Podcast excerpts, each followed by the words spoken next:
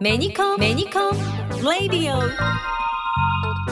さあ田中社長よろしくお願いします。よろしくお願いします。さて11月22日はいい夫婦の日。ワンワンニャンニャンの語呂合わせからペットに感謝する日なんですよね。でメニコンでは動物医療事業もされてますよね。そうです。ちゃんと事業としてやってるんですこれは。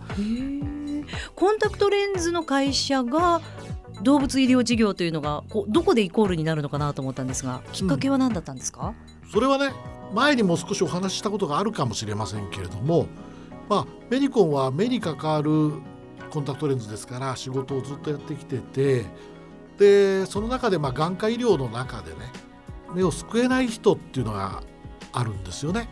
でそれ非常に残念なことなんだけれども、まあ、そういう方は仮にまあ失明をしてしまった時にお世話になるのが盲導犬ですよね。はい、でこの盲導犬を見てると盲導犬って人間のために非常にね献身的に尽くしてくれるんですけども、えー、この盲導犬も年を取ってそして人間と同じようにね白内障という病気にかかることがあります。はい、でその時思ったのが人のために働いてくれたワンちゃんがその年を取ってからねその白内障という病気で見えない状態でね生涯を終えるっていうのは、うんやっぱりかわいそうだなっていうふうに思いましてね、えー、でなんとかその白内障になった盲導犬を救うことはできないかなってまあこれはあの実は私が思ったんではなくて社員の中からそういう提案が出てきたんですが、はい、その時メリコンはね人用の眼内レンズ。これはあの白内障の手術で使う目の中に移植するレンズなんですけどもこれを日本で実は最初に認可を取ったのがメニコンではい、でその技術を応用すれば人ではなくて犬にね白内障の手術をしてあげてそして目の中に犬用の眼内レンズを開発できないかなと、まあ、こういう提案があった時にこの動物医療というのが第一歩をね歩んだということなんですね。日本ではメニコンさんが初。海外ではもうあったんだけども日本ではやっぱり認可がまだ降りていなかった状態だったんですね。そうですね。まだその動物の目に手術をする、まあ、こういう考え方がねまだ一般的ではない時代ですし、えー、多分ヨーロッパだったと思うんですけども犬用の眼内レンズっていうのはあったんですが、まあ、残念ながら今ねエコちゃんがおっしゃったように日本ではそういう認可がねなかった。えー、人のね、ええ、あの医療機器っていうのは今でいう厚生労働省が管轄をしているんですよ。え、動物は農林水産省が管轄してるんですね。はあ、だから人用に使えても動物で使うことはできない。なるほど、うん、法律的にはそういう枠組み体系になってましてね、ええ、これはもう世界中同じような仕組みの中で動いているんですけどもまああのそんなこともあって技術はあるけども動物用のものの認可がない時代、えー、そこでメニコンは日本でね最初のその動物用のガーナレンズをまあ開発するっていうことになったわけですね。あなるほど、うん、まだまだたくさんいろんな事業をされてますけども動物医療事業他で言うとこちらサプリメントもされてますよね。そうですね。あの、えー、動物もねやっぱり結構長生きするようになってきまして、はい、で長生きすると人間と同じでねやっぱ予防医学健康を害さないようなそういう生活習慣っていうのがね大切になってくるので、はい、ワンちゃんもサプリメントを食べてもしくは飲んで、はい、そしていつまでも健康でいてほしいっていうのが、ええ、実は飼い主さんのね、え、やっぱり望み願いなんですよね。あなるほど、この発想はどんなきっかけだったんですか、うん、これもねやっぱり今お話したように動物っていうのはもう家族と同じですよね。ですから本当に一日でも長く元気でいてほしいっていうのは飼い主さんの共通の願いなので、えー、まあ、そこにサプリメントっていうのはねあの非常にまあ嘱望されていたというか、えー、皆さんが望んでいる商品だったということですね。これ犬用猫用ってあるんですね。そうです。えーこれかなり愛用されている方も多いと伺ってるんですがいかがですか？そうですねやっぱりあのサプリメントっていうのは一回飲んだら終わりではね実はないので、えー、あの継続的にそれを食する。と、え。ー、いうことが必要になりますからその効果があれば本当にあのそれをね愛犬や愛病に与えていくっていうのはね習慣になっていくんだと思うんですね。えー、ペットショップには置いてないんですよね。うん、あのメリコンのサプリメントは今獣医さんのところでお求めいただくような形になってると思います。はい、え全国の動物病院や動物病院が運営するオンラインショップで購入できるということなので気になった方はぜひ調べてみてください。さあそしてもう一つメニコンが動物医療事業として尽力されているのが AI を使った獣医さん向けのファンダスアイというサポートサービス昨年の10月から行っていらっしゃいますけれどもファンダスアイって何ですか？これはね獣医さんのね診療をそのいわゆる AI がねサポートするんですよ、はい、まずねワンちゃんのね目を写真で撮るんです。それは表面ではなくてその目の奥の眼底っていうところの写真を撮るんですね、はい、そうするとその写真をそのコンピューターがいろんな過去のデータをね解析しながらその診断に役立つデータを獣医さんにフィードバックする。でこれによって獣医さんはどういう病気が一番考えられるかっていうことで診断をするっていうことなんですね。うん、で獣医さんっていうのはそのあらゆる科目をね担当されてます。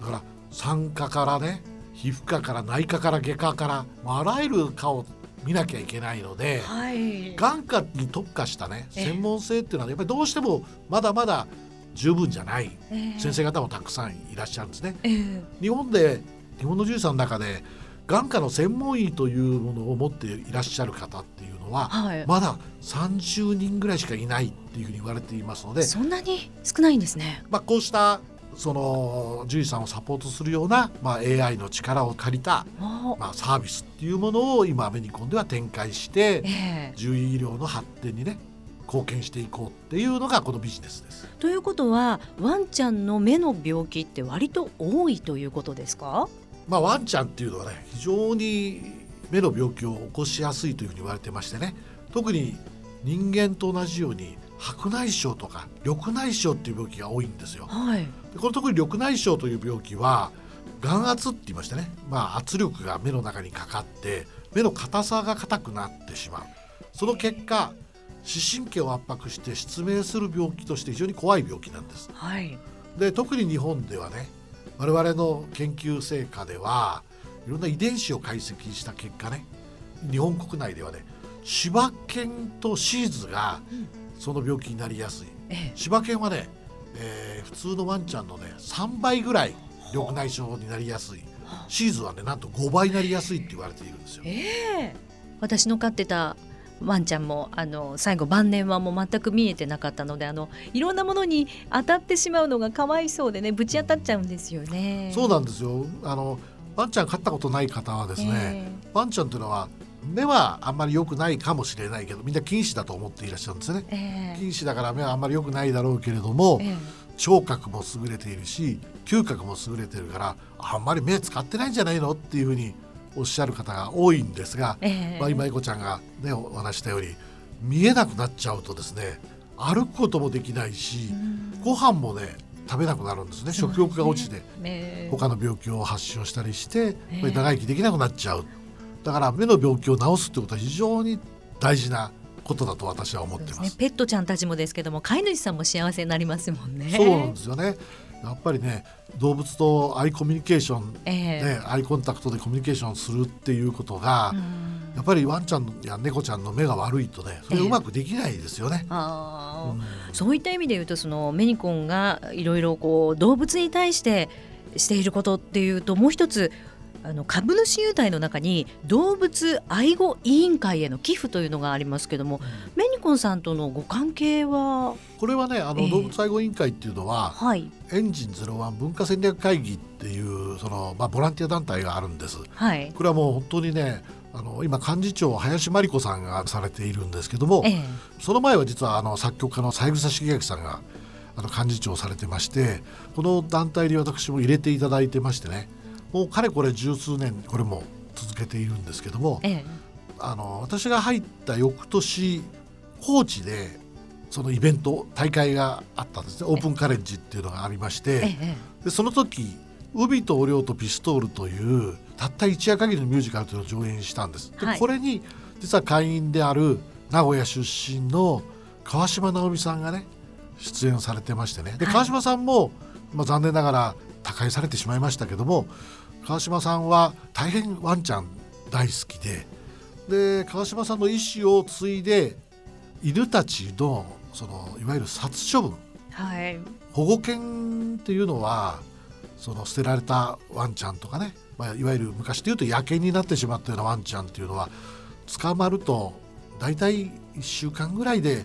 殺処分されてしまうんですよね。えでこういうワンちゃんたちをなくそうというのが目的でその川島直美さんの意思を継いだ形でえ。この動物愛護委員会がやっている殺処分をなくす活動うん。これに対する寄付を株主優待で株主の皆さんに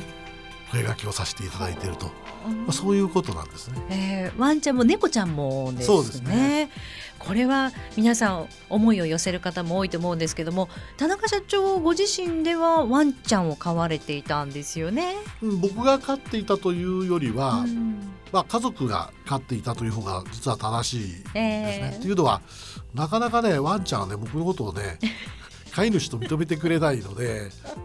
散歩にも連れて行くし餌もあげるしちゃんとなでなでもしてあげるのにー、可愛がってらっしゃいましたよね。なぜかねあのワンちゃんは僕のことをね存在に扱うんですよ。はい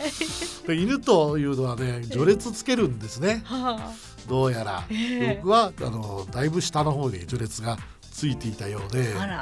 まあそれでもねやっぱええり一緒に住んでるから可愛いじゃないですか。はいで一番最初に飼ったのははあの妹がええ飼っていたヨークシャテリアだったんですね。で2番目はあのそのバーニーズマウンテンっていうのを飼ったんですけども、まああの大型犬は大変です。ええ可愛いですけども。えーでもそのワンちゃんのいる生活が田中社長にもまあ普通であったということですよねきっとね。うん、まあ犬がいるとですね家に帰るとちゃんとね玄関まで迎えに来てくれるのにはい。僕が帰ると一瞬迎えに来るんだけどその後すぐ戻ってっちゃうんですよね不思議ですよね。でも可愛いんですね。必ず来てますからね。いやこのお話はまたなんかスペシャルで聞きたくなっちゃいますけども。さあ本日はですね動物医療についてお話を伺いました。それでは田中社長次回もよろしくお願いします。よろしくお願いします。ありがとうございました。メニコン。やった。ついにコンタクトレンズデビューだ。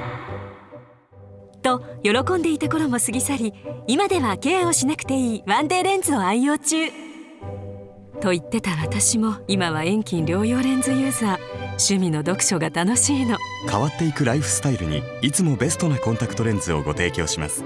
コンタクトレンズの生涯サポートサービスメニコンメルスプラン。